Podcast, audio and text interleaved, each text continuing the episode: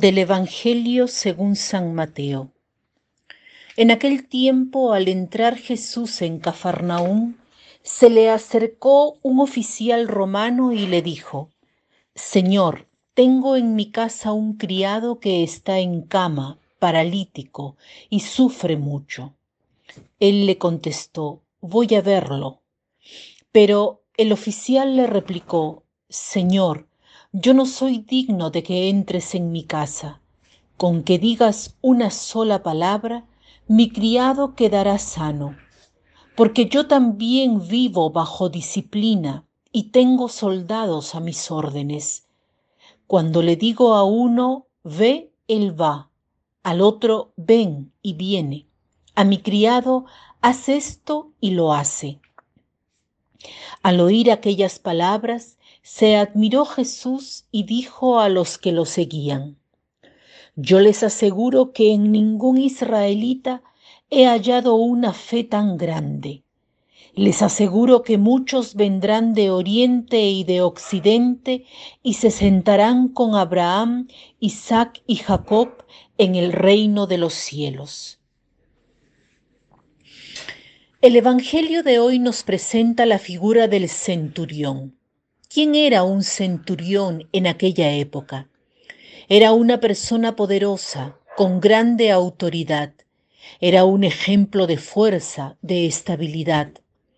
Pero como hemos escuchado, frente a la debilidad, frente a la enfermedad, al temor de perder a alguien, el centurión se siente impotente, no se siente seguro. ¿Y qué hace?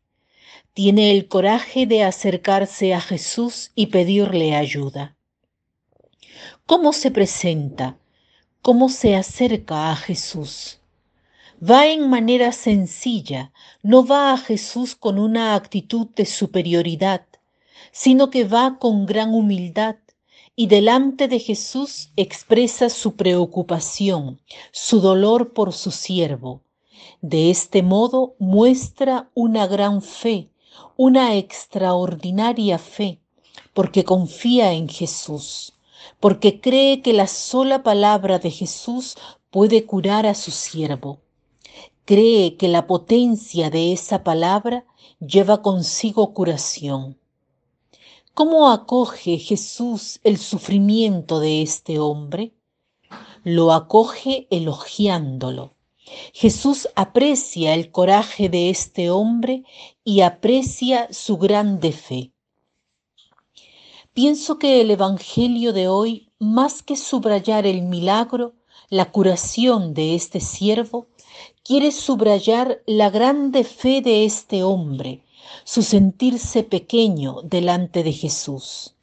En efecto, como hemos escuchado, el centurión no se siente digno de estar en presencia de Jesús, no se siente digno de recibir a Jesús en su casa. Tal vez esta actitud del centurión puede darse en nuestra vida, en nuestra cotidianidad. ¿Cuántas veces tenemos, como el centurión, una persona en cama paralizada, Puede ser que no tenemos el coraje de pedir ayuda. El centurión nos enseña sobre todo a no rendirnos, nos enseña en las situaciones difíciles, en las situaciones en que estamos paralizados, a pedir ayuda al Señor, a dirigirnos a Él así como somos, tal vez con un corazón arrepentido, lo que no nos impide pedir ayuda al Señor, sino que presentándonos con la humildad que dice, Señor, hoy tengo el corazón pesado, no logro tener mucha fe, pero sé que tu palabra puede curar y que puedo recibir tu ayuda. Por tanto, hoy, a través de este Evangelio, Hagamos el propósito simple pero importante. Llevemos al Señor una persona que tal vez esté sufriendo y que necesita curación, necesita encontrar al Señor.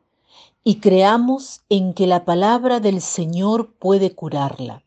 Confiemos en Él, en que su palabra es palabra de salvación, es palabra potente, capaz de transformar el corazón de cada hombre. Les auguro un buen adviento y una bonita jornada.